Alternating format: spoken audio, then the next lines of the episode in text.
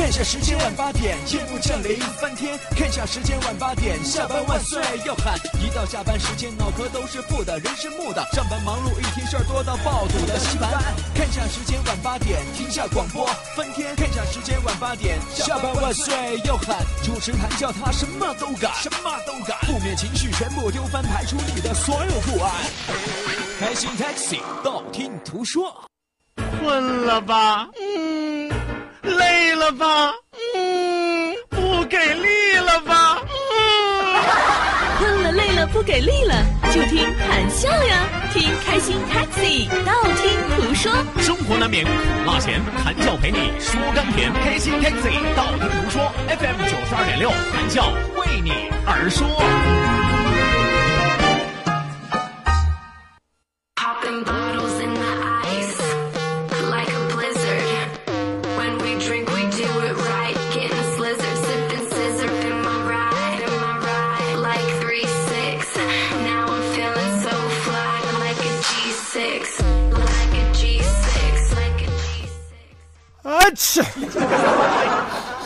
哎，鼻炎、咽炎、气管炎，我兜里不装一分钱。家有三分小良田，一天到晚不得闲。前脚走入火焰山，后脚就就进直播间。音乐一响把话谈，犹如冰火两重天。生旦净末丑当先，人生百态在眼前。不管窗外喧闹声，只品酸甜苦辣咸。君请听，开心 taxi，道听途说，保证好听啊，不要钱。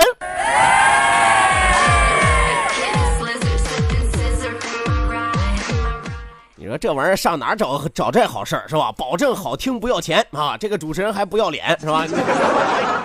哎呀，我跟你说，天下好事都赶一块儿了啊！给个媳妇儿都不换，真是。我 说每天晚上就这一个小时，咱们一起厮混的时间是吧？你 你可以想象一下，事隔多少年之后，你再回忆一下，你都会觉得啊，真浪费时间。呃，上来和大家说了说谭笑最近悲惨的遭遇啊。第一句直接点题，鼻炎、咽炎、气管炎是吧？鼻炎大家都知道啊，我这个鼻子经常一年三百六十五天最少三百天不通是吧？哎呀，也不知道有没有投下水道的能管管。咽炎啊，咽炎就更简单了，主持人通常都有的职业病是吧？咽炎啊，咽炎就是这个嗓子呀，经常是不大利索是吧？说话的时候有痰呀，或者说说话的时候嗓子疼啊，嗓子痒啊，对不对？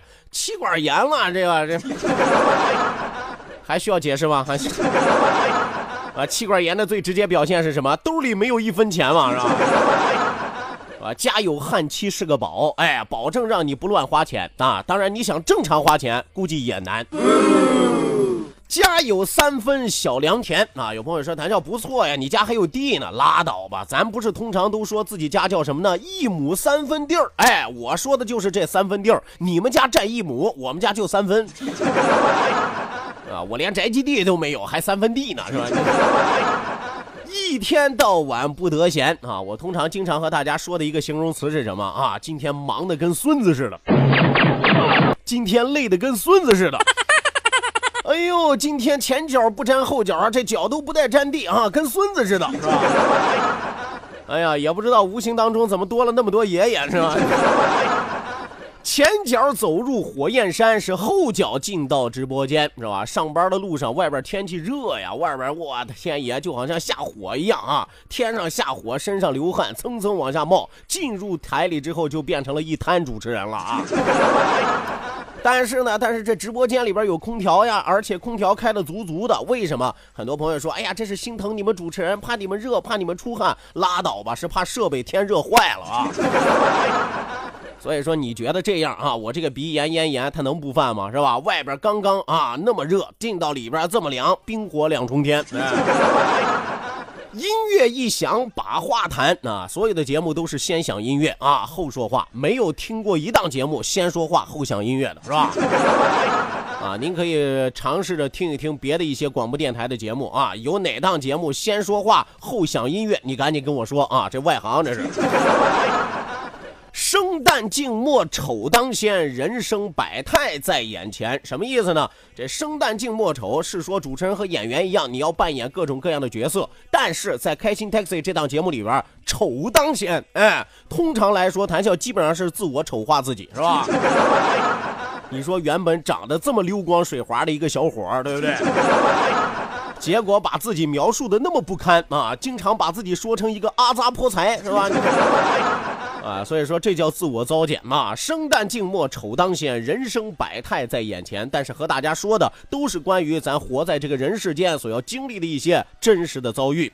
不管窗外喧闹声，只品酸甜苦辣咸。你别管外边是热还是冷，你别管外边是不是打起来了，不管外边是不是下雪了、下下雹子了，是吧？他哪怕地震了，是吧？你也别管，你就听我的节目，因为在节目里边充满了生活的点点滴滴，酸甜苦辣咸是全部囊括其中。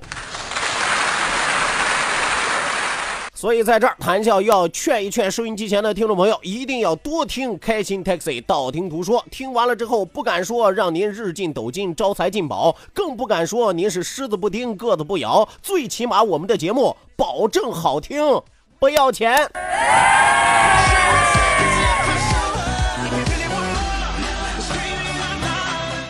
来吧，收音机前的听众朋友，这个世界上最便宜的一档节目和您见面了。北京时间的二十点十分，欢迎您准时走进 FM 九十二点六，每天晚上八点到九点，由谭笑为您送出的开心 Taxi 道听途说娱乐脱口秀。本节目是由莱台集团为您独家冠名播出。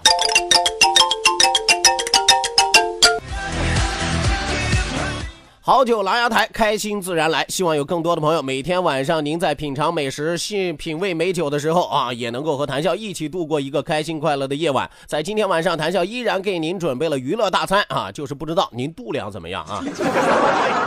饭量决定您收听节目的这个质量啊，所以说希望大家在听我节目的时候，尽量保持一个空腹的状态。最为关键的是，我怕各位喷饭，你知道吗？来吧，说一说，笑一笑，不说不笑不热闹，笑一笑，咱们就十年少。希望有更多的朋友抓紧时间参与到我们的节目当中。两处微信交流平台正在为您敞开大门。来吧，一处是我们九二六的公众微信账号 QDFM 九二六 QDFM 九二六，另外一处是谈笑个人的微信公众账号，谈笑两个字一定要写成拼音的格式，谈谈喜奥笑，谈谈喜奥笑。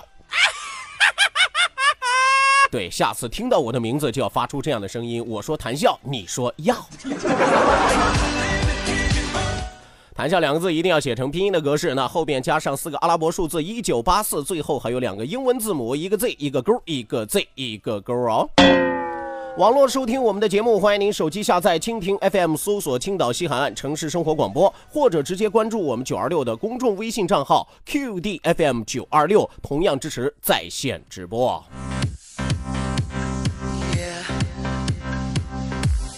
Was on it from the get-go. The way you stood out from the crowd. Still shining with the lights low. Even when the sun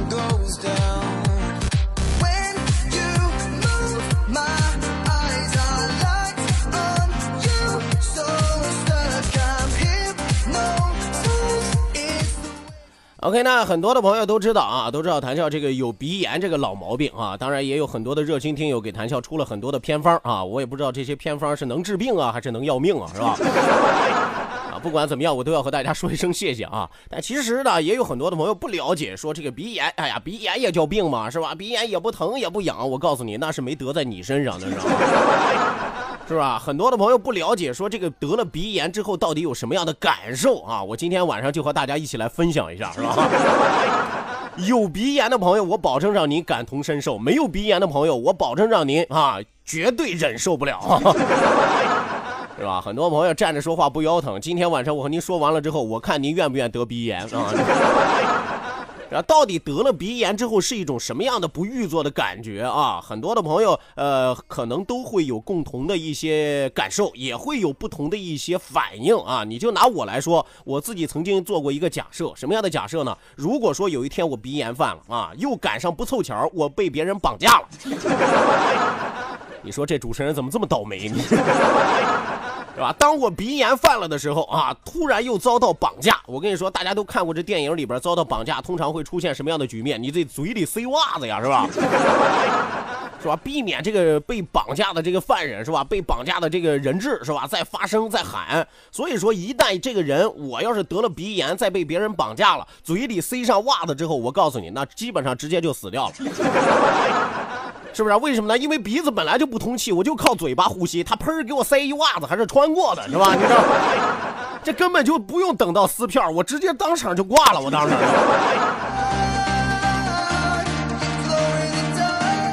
是吧？我估计那些绑匪啊，还得怀疑我装死啊！你起来，来，你起来，你起来，是吧？我回头我化成鬼魂之后，我托梦告诉他，我有鼻炎。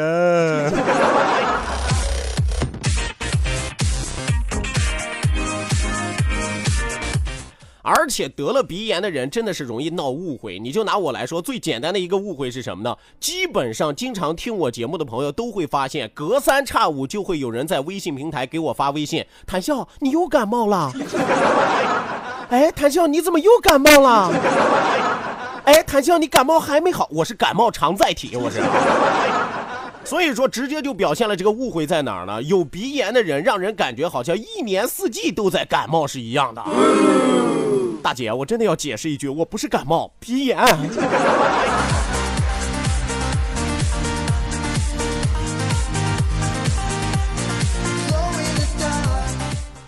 同时啊，同时我还要和大家说的是什么呢？得了鼻炎的人容易对自己的面部外观造成一些破坏性的变化啊。为什么会这样呢？其实有鼻炎的朋友都知道，是吧？有鼻炎之后老爱流鼻涕啊，一流鼻涕怎么办？你又不能随便抹，是吧？用咱青岛话来说，你得醒，是不是？完了，喷话筒上了，你看。是吧？你得醒啊！所以说醒来醒去是吧？你想想，一年四季你都在感冒，一年四季都在犯鼻炎，也就是说，一年四季你都在流鼻涕，一年四季你都得醒。醒来醒去，再好看的鼻子啊，也就醒成酒糟鼻了吧？再美丽的鼻子，也给你醒成蒜头鼻了吧？所以说，说句实话，我以前脸上最骄傲的地方就是我的鼻子啊，其他别的其他的地方我也没什么可骄傲的，是吧？但这几年因为鼻炎的祸害啊，我连鼻子都没有了，整张脸彻底都可以不要了，是吧？哎呀，这倒是符合我们节目的气质，因为鼻炎我都不要脸了，我都。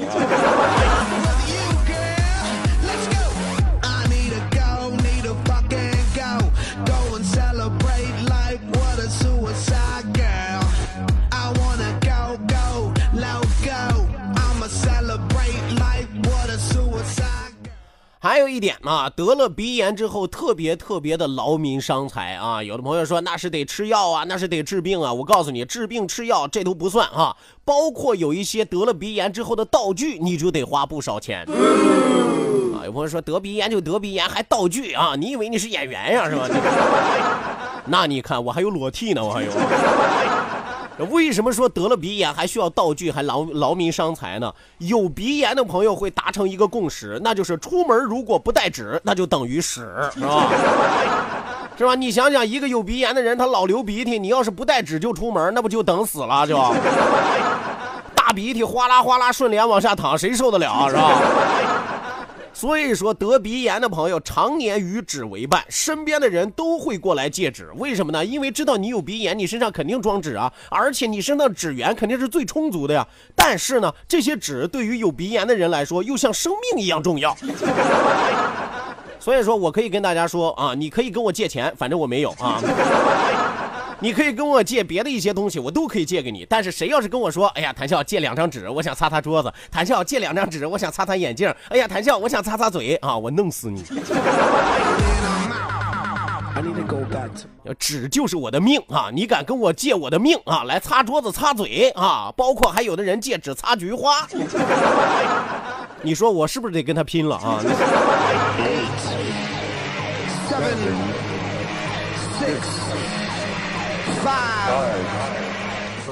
还有一点啊，还有一点是我自从得了鼻炎之后感触最深的。刚才节目我也和大家说过了，做我们这一行的冰火两重天，对不对？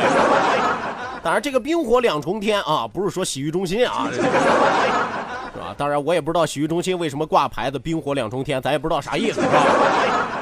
我和大家说的这冰冰火两重天是什么呢？上班路上你觉得特别特别的热，一旦进入直播间之后，你又特别特别的凉，一冷一热啊！所有有鼻炎的朋友最怕这个，一冷一热之后鼻鼻涕马上打不停啊，是吧？这喷嚏立马就往外喷啊啊啊啊！切！是吧？要不然人家就经常说，是吧？然后人经常说，这个季节更替的时候，尤其是秋冬啊，这个春夏呀，包括这个冬春啊，是吧？只要是季节一更替，只要有冷热更替的时候，保证啊，打喷嚏成为你每天的必备强项啊！哎，人家有别的技能的，张口就来，是吧？我们有鼻炎的人就一个技能，喷嚏张嘴就来啊！切！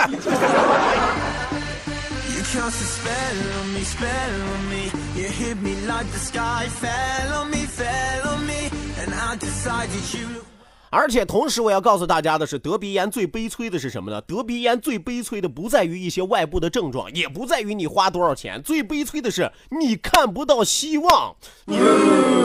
为什么呢？因为从你得鼻炎的第一天开始，大夫通常都会告诉你这句话啊：吃药吧，治一治吧，啊，能让它稳定稳定。但是咱们一般都会问大夫，什么时候能好呀？哦，你这个病啊，好不了。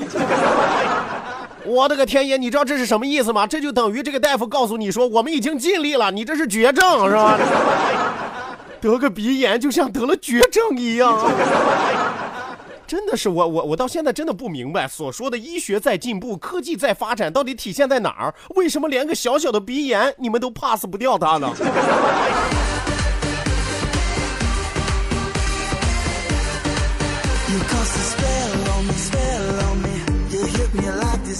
哎呀，实在是不想和大家说了。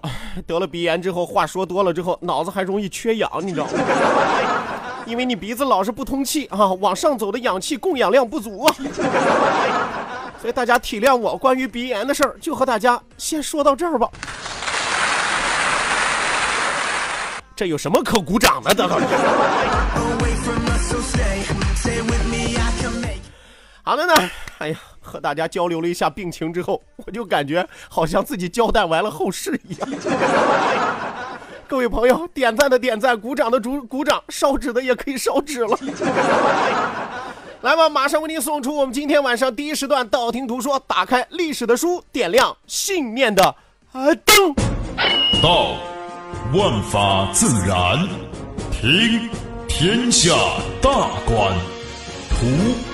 风雨无阻，说说说说说说什么呀？到底说什么？我哪知道？听谈笑的呀。说谈笑风生，道听途说。说说道听途说。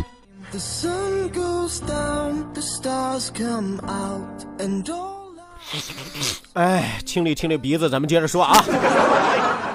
第一时段啊，道听途说啊，咱们继续打开历史的书，点亮信念的灯啊。这一时段谈笑继续为您盘点的是中国历史上的十大民族英雄。今天晚上要和大家说的是最后的一位民族英雄了。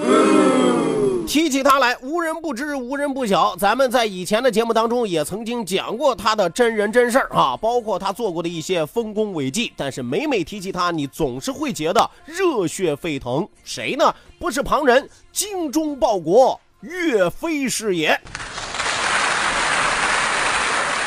哎呀，很多朋友一提岳飞都知道啊，岳母刺字是吧？哎呀，这我从小就纹身啊，你知道吗？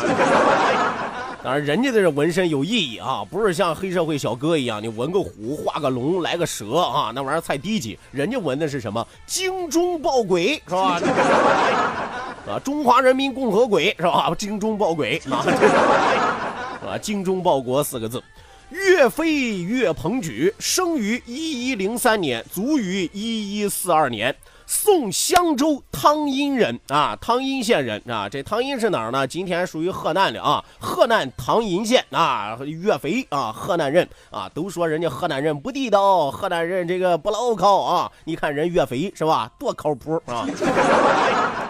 南宋的抗金名将，中国历史上著名的军事家、战略家、民族英雄，位列南宋中兴四将之一。哎，这南宋中兴四将都有谁呢？首当其冲，第一位岳飞岳鹏举，第二位韩世忠，第三位张俊，第四位刘世光。哎，有朋友说，除了岳飞之外，其他那三个人都是干什么的呢？今天没空给你讲啊。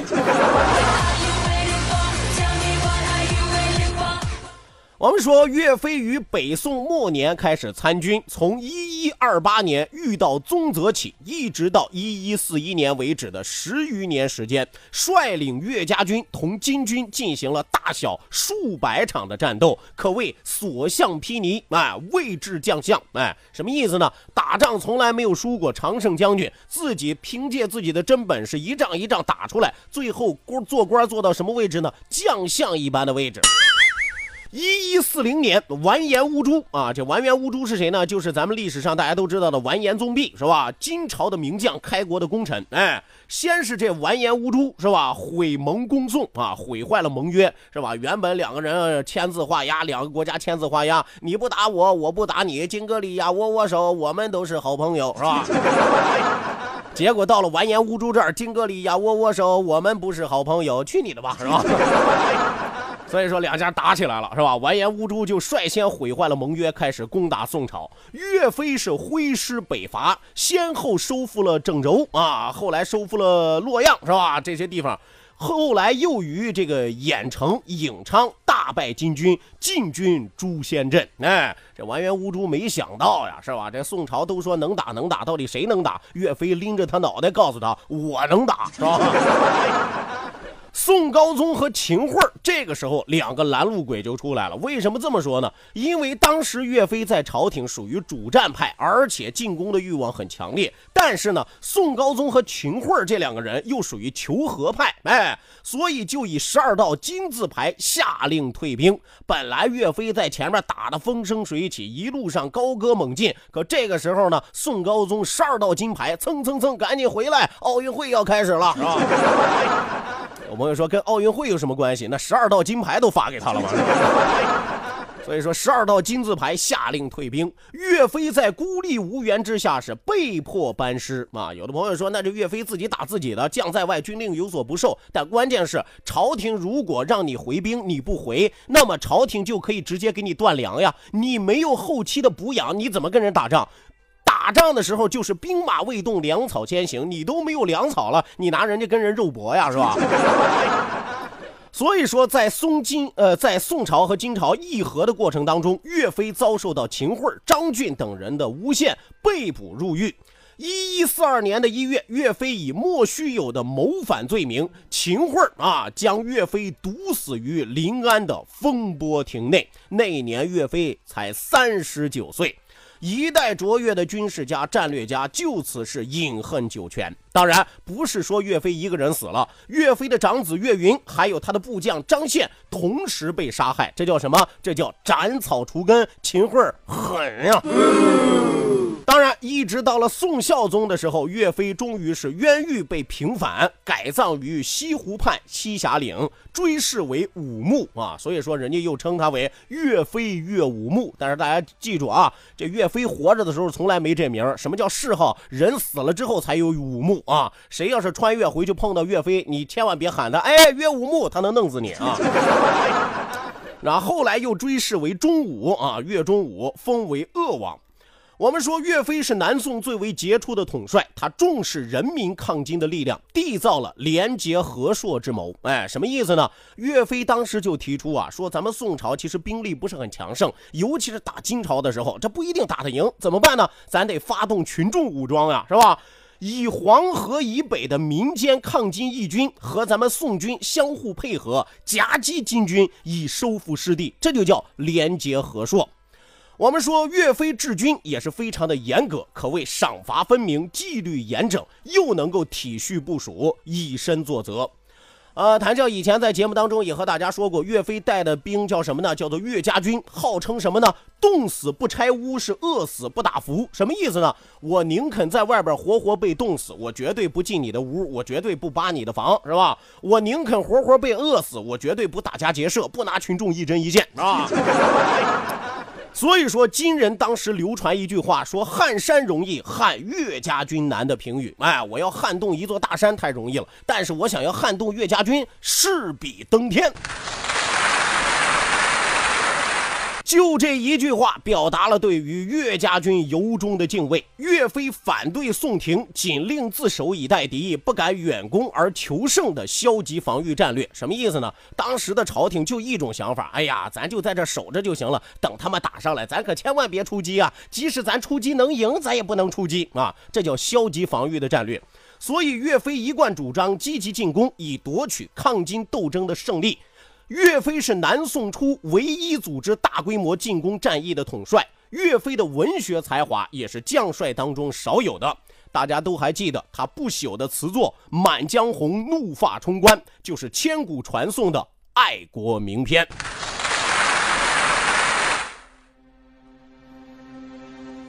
以上就是这一时段谈笑为大家讲述的关于中国十大民族英雄之精忠报国岳飞岳鹏举是也。稍事休息，进一段广告，还有半点的天气和路况信息。稍后谈笑马上回来。